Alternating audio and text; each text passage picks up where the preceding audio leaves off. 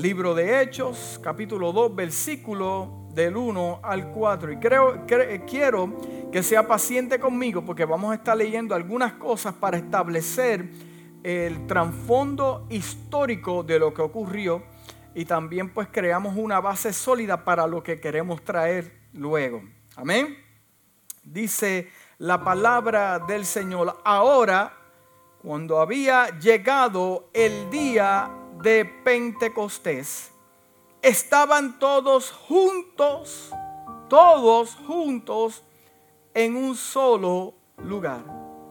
De repente un sonido como un viento violento soplando vino del cielo y llenó toda la casa donde estaban sentados. Y las lenguas que se extendían como un fuego se le aparecieron y se pasaron, se posaron sobre cada uno de ellos. Todos estaban llenos del Espíritu Santo. Diga, todos, todos estaban llenos del Espíritu Santo y comenzaron a hablar en otros idiomas a medida que el Espíritu le permitía que hablaran. Eterno Dios, Padre Celestial, glorificamos tu nombre en esta mañana, porque tú eres nuestro Dios. El Dios de Abraham, de Isaac y de Jacob, el Dios de Israel. El Dios que dice, mi porción es Israel. Gracias Padre amado porque hasta aquí has sido fiel. Gracias Padre amado que cuando otros vieron desgracia, tu pueblo se mantuvo firme y vio victoria. Te glorificamos Dios porque sabemos que tú tienes cuidado de tus hijos. Y enviamos al cielo de los cielos la palabra, Dios mío, que confiamos en ti. Tú eres Dios soberano, tú eres Dios de amor. Te pedimos en esta hora que nos hables a tu pueblo, aunque sea una palabra, un versículo sencillo, Dios mío, que toque nuestro corazón. Padre amado, que tu revelación y tu ciencia y tus misterios se manifiesten en este altar. Para que tu nombre sea glorificado por siempre y tu pueblo gozarse en la victoria. Espíritu de Dios en esta hora, habla a tu pueblo, aclara, Dios mío, transforma porque lo más poderoso que existe, útil para el hombre, es tu palabra. Gracias Padre amado, en el nombre de Jesús. Y la casa dice, amén. Pentecostés designa el día 50 después de la Pascua. Diga 50.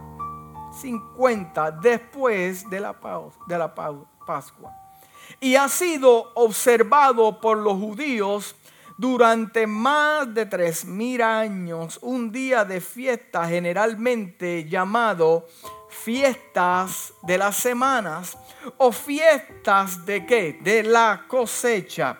Muchos judíos consideran a Pentecostés como el día en que Moisés recibió recibió la ley en el monte Sinaí. Quiero repetir esto porque esta es la base de lo que vamos a hablar hoy. Muchos judíos consideran a Pentecostés como el día en que Moisés recibió, Moisés recibió la ley e impartió la ley. Moisés hizo dos cosas, diga dos cosas. Recibió y que impartió la ley que recibió en el monte Sinaí, que calcularon como el día 50 después del Éxodo. Ya mismo vamos a entrar en cosas que a mí me volaron el cerebro. Para los cristianos, nosotros los cristianos, Pentecostés se refiere al derramamiento del Espíritu Santo sobre la iglesia primitiva en Jerusalén, como se registra en el libro de los Hechos capítulo 2, Pentecostés fue una experiencia. Pentecostés no es una denominación bautista, pentecostal, eh, eh, eh, previsteriano, no. Pentecostés significa una experiencia, no es un concilio, no es un nombre que te define casa de adoración o iglesia puerta del cielo no, Pentecostés es una experiencia de Dios para el hombre. Eh, no es el movimiento llamado legalismo, dogmas de hombres. Eso no es Pentecostés. Eh, Pentecostés no es un sistema doctrinar de creencia, no. Pentecostés es una experiencia que todo hijo de Dios puede recibir de acuerdo con el mensaje, el sermón de Pedro en el día de Pentecostés, porque la promesa es para ti, para tus hijos y para los que están lejos, tanto como el Señor Dios también llamará en un futuro de acuerdo a su palabra en el libro de Hechos capítulo 2, versículo 39, para comprender mejor este maravilloso derramamiento de Dios, de su Espíritu Santo, debemos tener en cuenta cuatro funciones de su Espíritu Santo para que estemos claros. Vamos a aclarar este asunto. Hoy se aclara este asunto.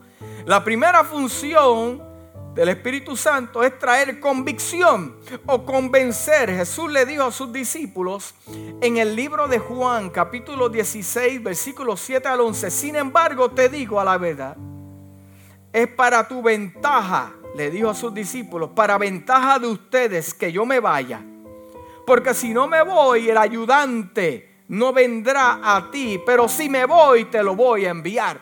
O sea, el Espíritu Santo es un regalo que me convence, no simplemente de pecado, me trae revelación, me convence para mis decisiones que tengo que tomar. O sea, es mi GPS, es mi guía. Dice la palabra, y cuando haya venido convencerá al mundo, también lo convencerá de pecado, de justicia y de juicio. De pecado porque no creen en mí, de justicia porque yo voy al Padre y ya no me verás. De juicio porque el gobernante de este mundo, el príncipe de este mundo, es juzgado. A realizar esta obra, el Espíritu Santo viene a la persona. La segunda función del Espíritu Santo mora en el interior del hombre. En esta capacidad realiza varias funciones. Es que confirma nuestra relación con quién, con el Padre, según Gálatas capítulo 4, versículo 6. Y ustedes son hijos. Dios ha enviado al Espíritu Santo de su Hijo, que se manifestó también a través de su Hijo a los corazones, aleluya, clamando, Abba, Padre. La tercera función del Espíritu Santo es que el creyente es sellado. Cuando yo soy sellado, yo vengo a ser propiedad de quién? De Dios ya no me mando yo o decido yo, ya yo soy propiedad de alguien. ¿Por qué? Porque la primera función fue derramamiento de sangre para limpiar mis pecados y la otra función del Espíritu Santo fue para sellarme. Tú eres mío, nadie te toca, nadie te compra, nadie te vende, no eres un esclavo, eres participante del reino de Cristo. Ahora yo soy sellado sellado por el Espíritu Santo. Dice Efesios capítulo 2 versículo 13 a 14 dice, en él también confiaste después de, después de escuchar la palabra de verdad, el evangelio de tu salvación, en quien también, habiendo creído, fuiste sellado con qué? Con el Espíritu Santo de qué? De la promesa quien es la garantía de nuestra herencia hasta la redención de la posesión comprada para la, alabanza de su gloria. Para realizar estas obras, el Espíritu Santo entra dentro del creyente. Soy propiedad, soy sellado. Nadie puede inventar conmigo. No, la cuarta función del Espíritu Santo se trata de Pentecostés. Veremos que el glorioso poder que se manifestó en Pentecostés vino como resultado de la venida del Espíritu Santo sobre la iglesia primitiva. Pero acordémonos a Pentecostés a medida de que estas escrituras progresan de la profecía a la promesa de experimentar. Pentecostés fue profetizado.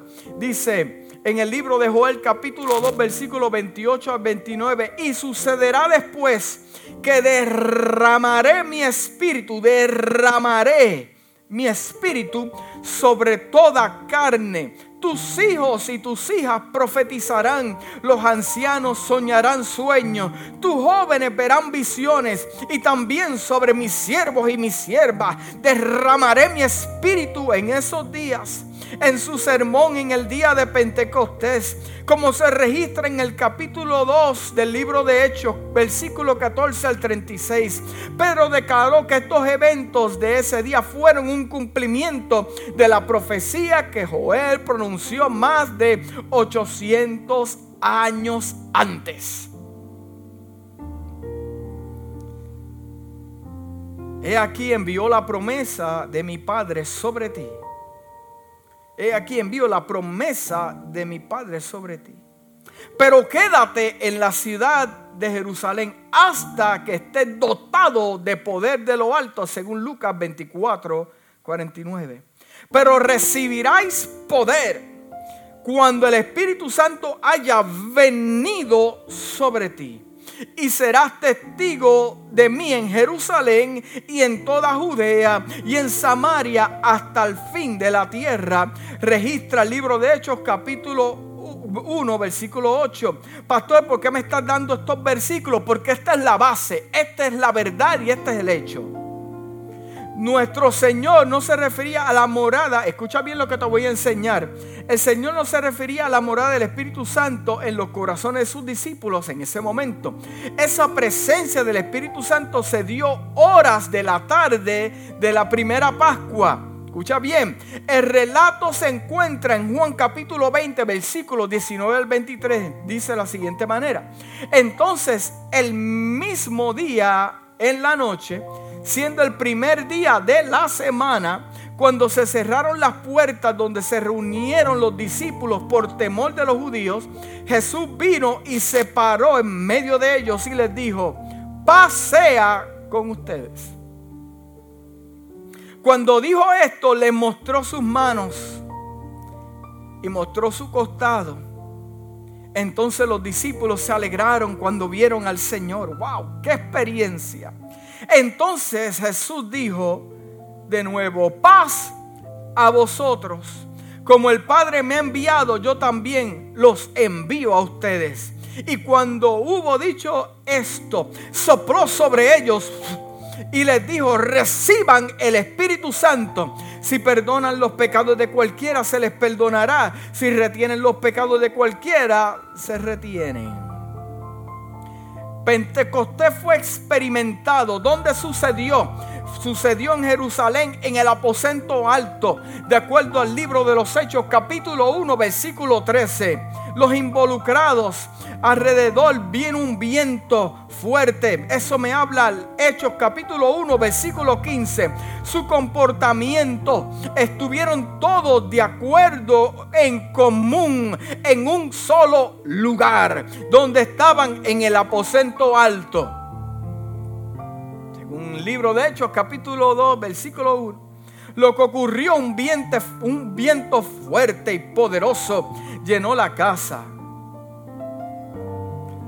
Aleluya. Lo que vieron, se les aparecieron lenguas que se extendían como un fuego y se les sentó sobre cada uno de ellas. Nuevamente, no deberíamos sorprendernos que fuego sea un símbolo del Espíritu Santo. Para confirmar esto, solo necesitamos leer el anunciado de Juan el Bautista, registrado en Mateo capítulo 3, versículo 11, que dice, de hecho te bautizo con Espíritu Santo, te bautizo con agua para arrepentimiento, pero el que viene después de mí, más poderoso que yo, cuya sandalia no soy digno de llevar, os bautizará con Espíritu Santo y fuego. Su participación, todos ellos estaban llenos del Espíritu Santo. Y comenzaron a hablar en otros idiomas, mientras el Espíritu Santo les permitió. La escritura deja bastante claro que estas no eran eh, eh, eh, lenguas desconocidas, Los 120 discípulos hablaron en idiomas desconocidos para ellos, pero conocidos para aquellos que llegaron a escuchar. Aleluya. Vamos a ver relato bíblico. Los que oyeron y lo eh, eh, eh, escucharon y en Jerusalén habitaban, escucha bien, judíos, hombres devotos de todas las naciones bajo el cielo. Y cuando se produjo este sonido, la multitud se unió y estaban confundidas porque todos los escuchaban hablar en su propio idioma. Entonces todos quedaron asombrados y maravillados diciendo uno a los otros, miren, no son todos estos que hablan Galileo y como lo escuchamos a cada uno en nuestro idioma en que nacimos.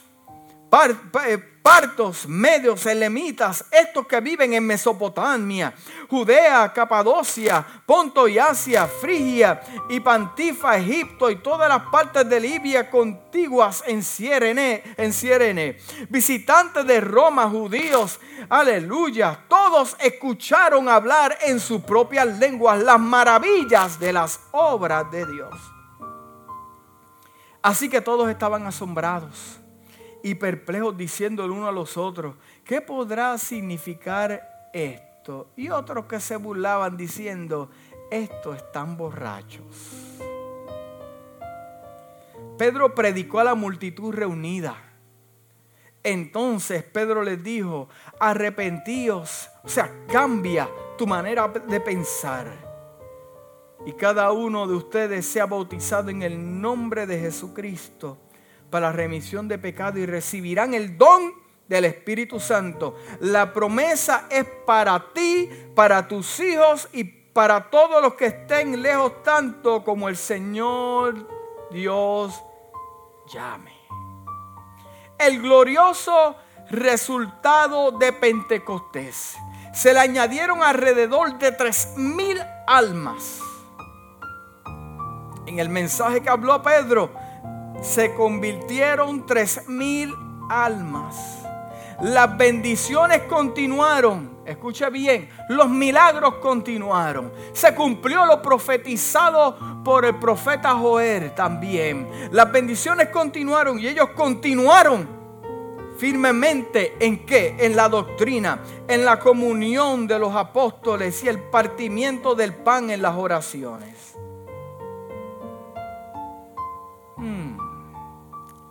Mira lo que te voy a enseñar en esta mañana. Ya que establecimos la base de los hechos históricos, lo que realmente es. Y este tema del Espíritu Santo se extiende, que no tenemos media hora para explicarlo. ¿Ok? Muy interesante saber, escúchame bien, escúchame bien lo que te voy a enseñar. Que la palabra Pentecostés tiene dos significados. La palabra Pentecostés todo el mundo la lee como una sola frase. Pero el misterio se encuentra en que es una frase, pero en dos. Porque tiene dos significados. Si yo identifico estos dos significados, este es el resultado. Pentecostés. Entonces, pente me habla de la palabra griega penta, que me significa cinco. Por eso es que el cinco es bien importante y no me sorprende que esta manifestación hubiera llegado después de qué? De, de las Pascuas. Poderoso. Pente significa cinco, que viene de la palabra griega penta. Ejemplo, Pentateuco, los primeros cinco libros de la palabra penta. ¿Ok? Se divide también Pentateuco en dos palabras. Explícame eso, pastor. Bueno, penta viene de cinco y teuco viene de rollos. Teuco viene del griego teucox que preparar, que significa, escúchame bien lo que te voy a enseñar, atiéndeme bien. La segunda parte de Pentateuco, que es Teuco, me habla a mí del griego preparar, construir, hacer, disponer. También podemos hablar del Pentateuco, rollos. Cinco rollos dados a Moisés dados a Él, no para quedarse con ellos, no para guardarlos en una gaveta, no para ponerlos encima de tu eh, eh, eh, night table, no para guardarlos en el baúl de tu carro cuando termina el servicio, no, fueron establecidos por Dios para Moisés en el monte Sinaí, los recibe, pero es para qué? Para dar. También me habla de la palabra penta, penta, penta. Pentagrama, cinco líneas, cuatro espacios musicales. Ahora yo sé de lo que te estoy hablando. Viene de cinco líneas, pero la palabra penta, cinco líneas, que está el pentagrama, cuando le entrega un arreglo musical a un músico, él sabe que hay cinco líneas y cuatro espacios. ¿Cuáles son esos cuatro espacios? Grama grama musical, cuatro espacios. También la palabra penta viene de qué? Pentágono, cinco esquinas. También esto me habla de la palabra pentatónica. Los que son músicos saben lo que es una escala pentatónica. Se rompe la palabra pentatónica en dos, en penta y tónica. Penta me habla de cinco notas establecidas en una escala, mientras que tónica me habla de la raíz, a la familia que pertenece esa escala. Pero cuando identifico costés, 20 me habla de qué? De 5. Ya mismo vamos a entrar ahí. 5. Pero cuando identifico costés, la palabra viene de la palabra eh, costo del término latino costus y del griego costus. Y escúcheme bien lo que significa esta segunda parte. Es la cantidad que se debe dar o pagar a cambio de una cosa.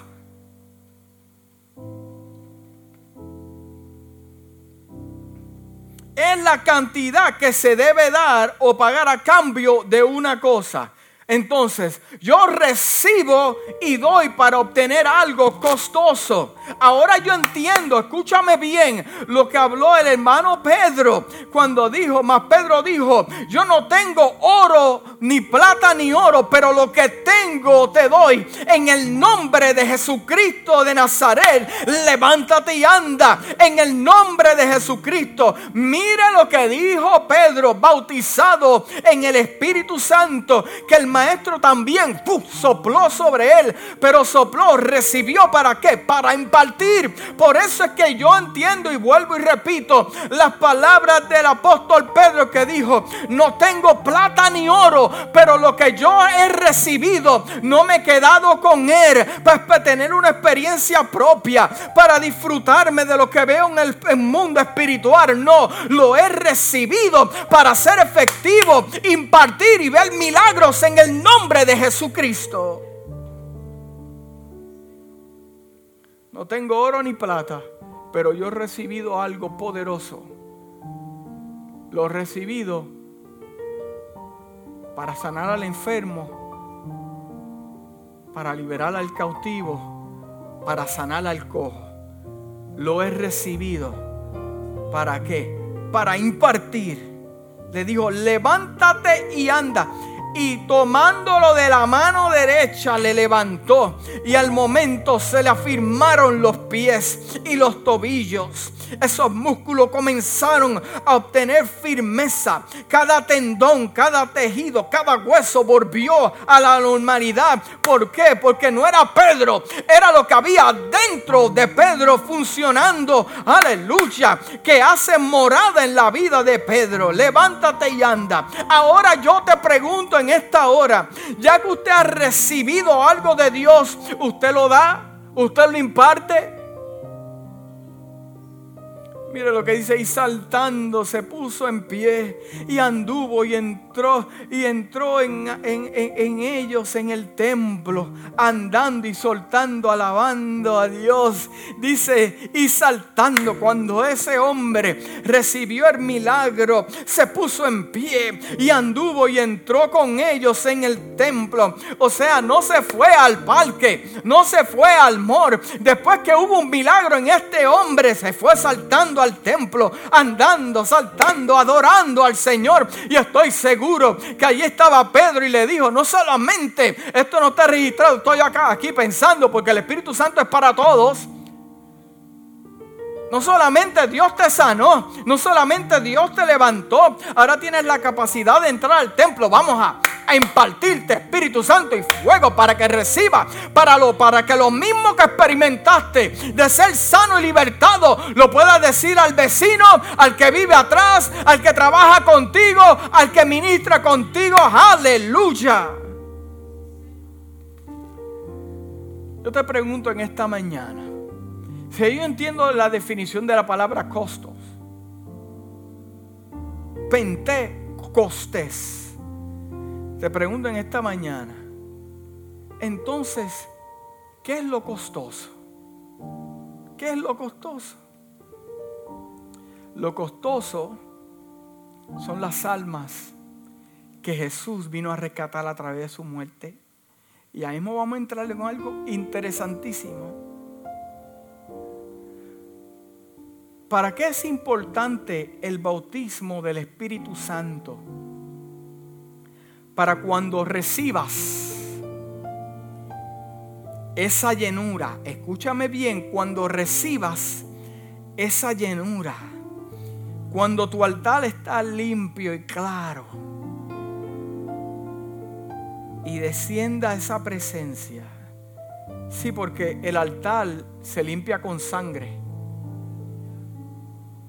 Pero cuando la sangre de Jesucristo llega y te limpia, hay un espacio y Él llega a morar en ti. ¿Para qué el Espíritu Santo llega a morar en ti? Para que puedas dar de lo que has recibido y ser efectivo. No para que llegues un domingo y decir sí manda y brincar las bancas y disfrutar de la presencia del Señor. No, bautismo de Espíritu Santo no es una experiencia simplemente fue en el aposento alto. Eso surgió, pero ellos salieron, fueron a ser testigos en otros lugares. O sea, recibieron para qué? Para impartir efectivamente. ¿Tú sabes cuál es el problema de la iglesia hoy en día? que se quieren llenar y llenar. ¿Para qué? Si como quiera no practican ni hacen lo que escuchan. ¿Para qué la gente quiere tantos mensajes si como quiera no hacen nada con ellos? Se quieren permanecer en el aposento alto, en el aposento alto, en el aposento alto. No, no. Y déjame decirte que muchos se quedaron con esta mentalidad. Y, te voy a enseñar Biblia. Y Pedro era uno de ellos que decía, no, no, no, no, no, no. Esto que experimentamos es para nosotros. Pero siempre Dios tiene un plan A. Y llega un Pablo y dice, no, no, no. Esto se tiene que salir de aquí. Y ahora me hace sentido. ¿Por qué? Entonces Dios permitió la persecución de la iglesia era para que salieran de donde estaban, porque nos queremos llenar. Mentalidad de welfare espiritual, me lleno para mí, ¿qué tienes para mí? No, por eso el Espíritu Santo trae llenura a la iglesia de hoy. La mentalidad de la iglesia de hoy tiene que ser transformada. Tiene que haber un arrepentimiento genuino, una mirada a algo diferente. ¿Para qué? Para que podamos ser efectivos.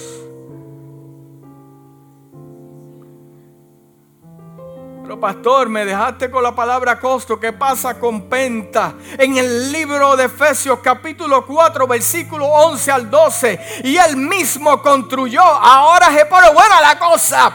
Él mismo construyó unos apóstoles primero, segundos profetas, otros evangelistas, otros pastores y maestros. Hay cinco a fin de perfeccionar a qué? A los santos. Esa es la base. Aleluya, apóstoles uno, profeta dos, tercero evangelista, cuatro pastores y cinco maestros a fin de perfeccionar a los santos la obra del ministerio para la edificación del cuerpo de Cristo. Pentacosto, recibo los cinco ministerios de la iglesia. ¿Para qué? Para impartir al mundo. Oh, yo siento a Dios en esta mañana. Siento a Dios en esta mañana.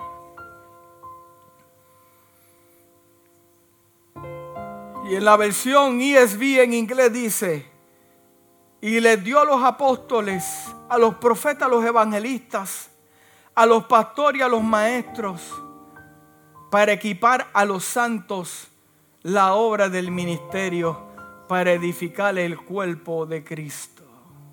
Un apóstol no es efectivo sin la llenura del Espíritu Santo. Un apóstol es efectivo cuando está lleno del Espíritu de Dios. Hoy en día quieren estar llenos de diplomas y que las paredes están llenas de diplomas, pero pocos llenos del Espíritu Santo de Dios. Un profeta es efectivo cuando está lleno del Espíritu Santo de Dios. Un evangelista es efectivo cuando está lleno del Espíritu Santo de Dios. Un pastor es efectivo cuando está lleno del Espíritu Santo de Dios. Un maestro es efectivo cuando no imparte su conocimiento. No, no, simplemente cuando combina su conocimiento, cuando está lleno del Espíritu Santo de Dios.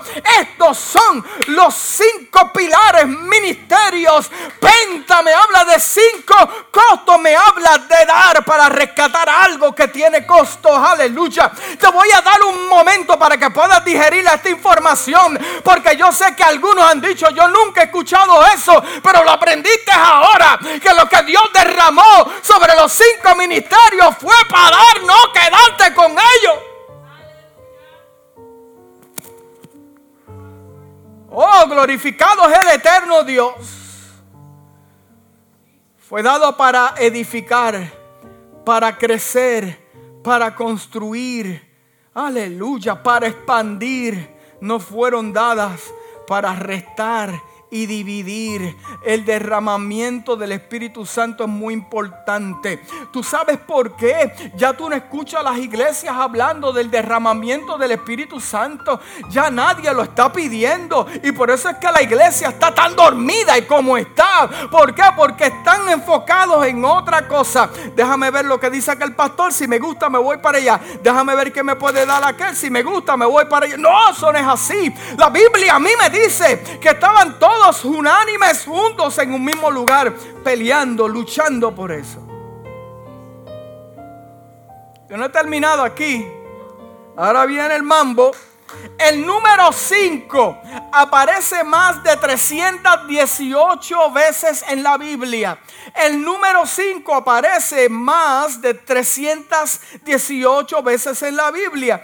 Tanto, escúchame bien, tanto en la eh, eh, purificación del leproso como en la consagración del sacerdote según Éxodo 29, la sangre es colocada, escúchame bien, sobre tres partes del hombre, las cuales en conjunto manifiestan lo que él es. La punta de la oreja derecha, el pulgar de la mano derecha, el dedo grande de piel derecho, la sangre en la oreja lo separa para recibir la palabra de Dios en la mano para hacer el trabajo asignado y en el pie para andar en sus caminos. ¡Wow! Ahora yo entiendo por qué no existe casualidad. Cuando David, aleluya, agarró cinco piedras para derrumbar al gigante. Entonces ahora no hay casualidad que Jesús usó cinco panes para alimentar qué? Una multitud. ¿Y cuántos eran? ¿Cuántos eran? Eran cinco mil.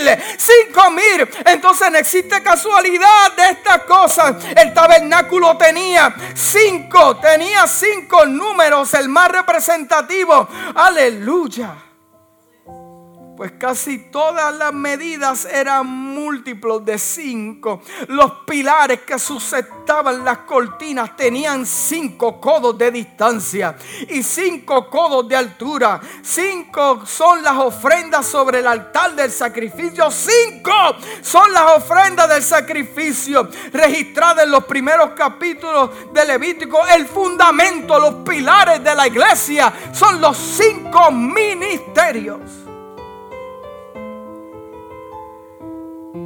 En Éxodo capítulo 30, versículos 23 25.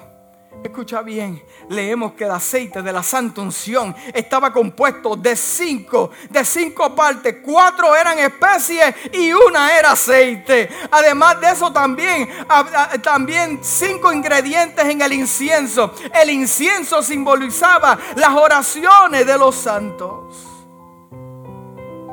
También me habla de cinco cosas. En la parábola de las diez vírgenes, cinco de ellas eran sabias y cinco de ellas eran insensatas. ¿Cuál eres tú? ¿Las sabias o las insensatas? Para yo poder ser efectivo, yo necesito cinco cosas en mi vida. Cinco cosas en mi vida. La primera es al Padre, aleluya. La segunda es al Hijo. La tercera al Espíritu Santo. La cuarta obediencia. Y cinco, fe. Que estas cosas se complementan en mi vida personal para ver milagros poderosos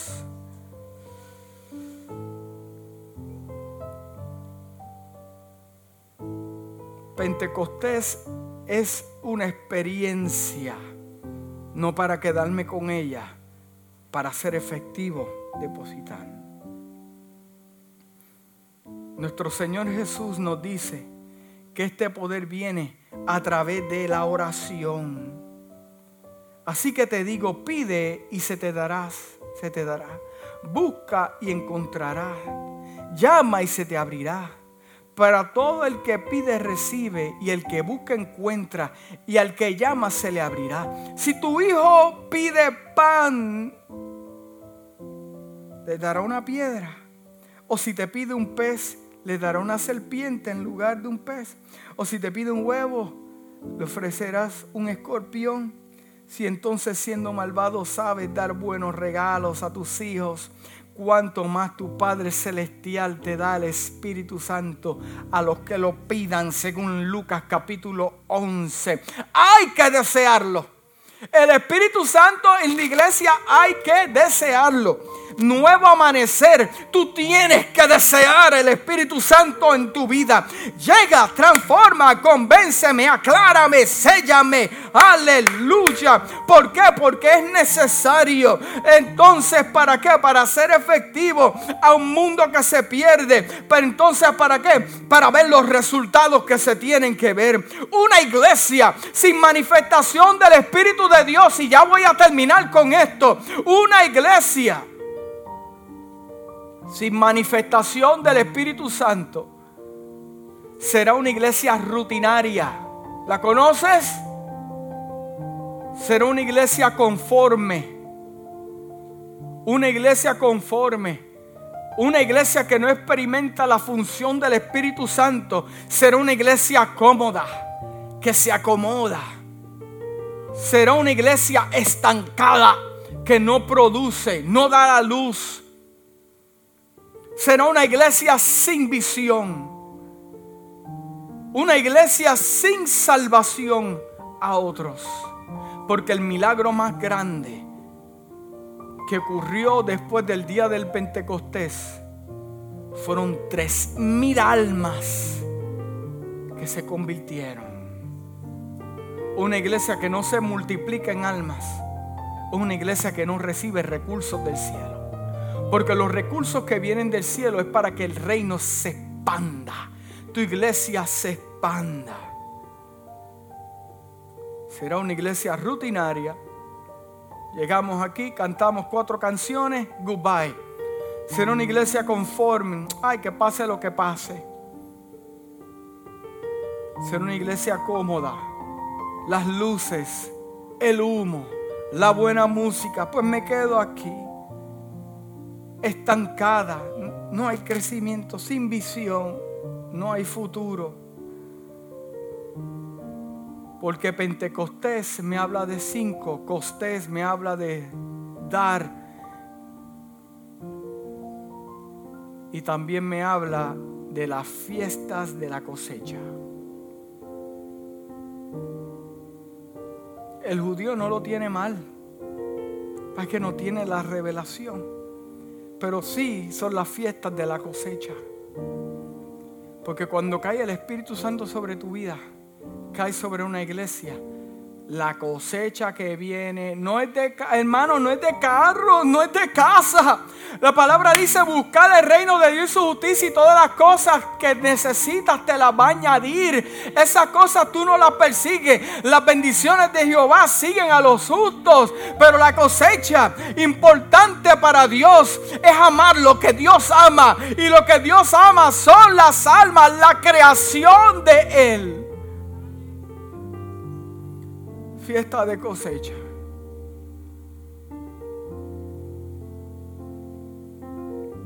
Que no pase un día más sin que tú desees la llenura y el bautismo del Espíritu Santo.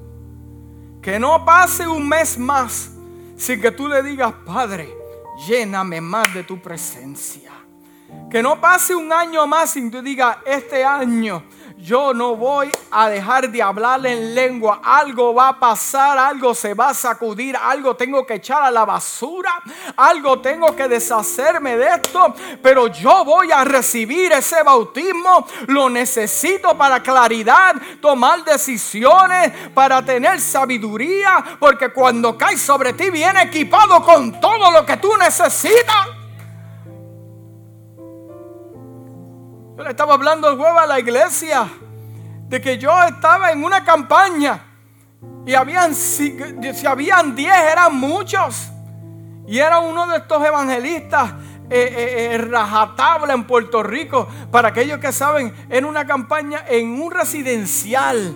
Y estaba el predicador Geñito Rodríguez López, el que mandaba a todo el mundo para, para el infierno. Yo estaba allí yo estaba en esa campaña y habían como 10 o 15 y yo me acuerdo que había un banco al lado mío y yo comencé a adorar a Dios y yo le dije, hoy tú me bautizas con el Espíritu Santo y aquello cayó sobre mí y se estremeció mi interior y yo dije, ¿qué es esto? Pero Dios me lo dio por medio de la alabanza y la gratitud. Si aleluya no has sido bautizado en el Espíritu Santo, comienza a adorarlo en tu casa, comienza a adorarlo en el trabajo, comienza a adorarlo en el carro. Oh, yo no te voy a soltar, como dijo Jacob, hasta que tú me bendigas. Bautízame con Espíritu Santo y fuego.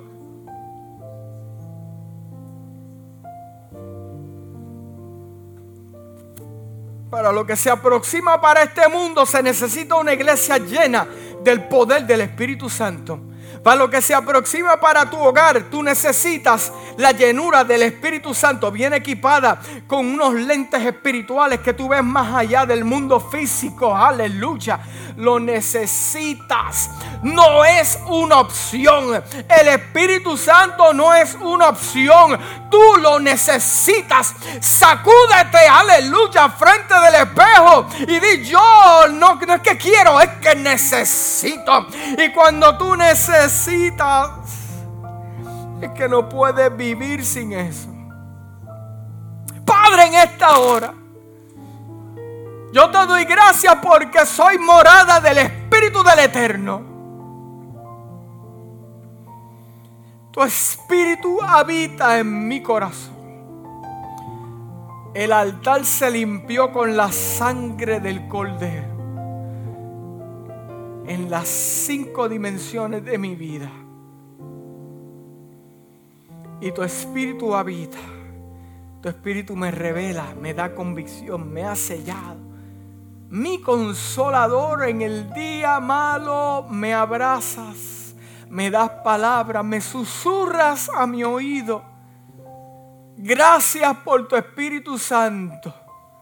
Oh, yo siento tu presencia, oh Dios.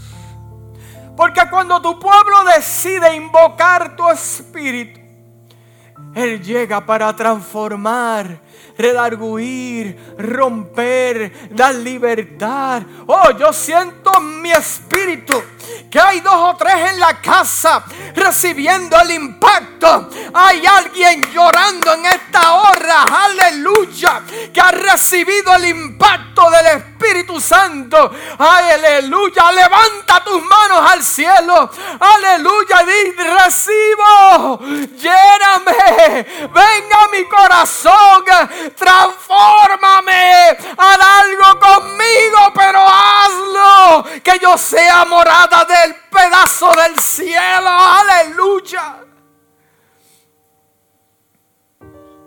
Oh, gloria al Eterno. Te glorifico, Dios. ¿Qué haríamos sin tu Espíritu Santo? Hay gente que está está peleando y que dice, yo quiero hablar en lenguas.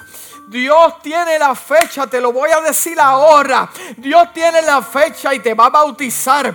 Y la sacudilla que te va a dar en el Espíritu, nadie va a poder, aleluya, aguantar lo que Dios tiene para tu vida. Aleluya. Y sí, te estoy hablando a ti. Tú sabes quién eres. Dios escuchó tu oración. Dios escuchó tu clamor y lo aprobó. Puso el sello en el cielo y eres bautizada, bautizada en el Espíritu Santo, eres mujer, sabe quién eres. Hoy es el día de tu bendición. Oh, aleluya. Gracias, Padre amado. Bautiza a la iglesia. Bautiza a la iglesia. Trae un despertar a la iglesia. A cada dama a cada caballero, a cada niño, bautízalos, bautízalos. Aleluya, bautízalos. Ahí en su casa. Oh, yo siento tu espíritu, oh Dios. Oh, aleluya. Glorifico tu nombre eterno. Me acuerdo aquel día que viniste a ser morada en mí. Se me transformó mi vida. Y hasta aquí me han traído esas experiencias. Y no hay casualidad que fui bautizado a mis 15 años. Oh, aleluya. Glorifico tu nombre eterno. Oh, aleluya.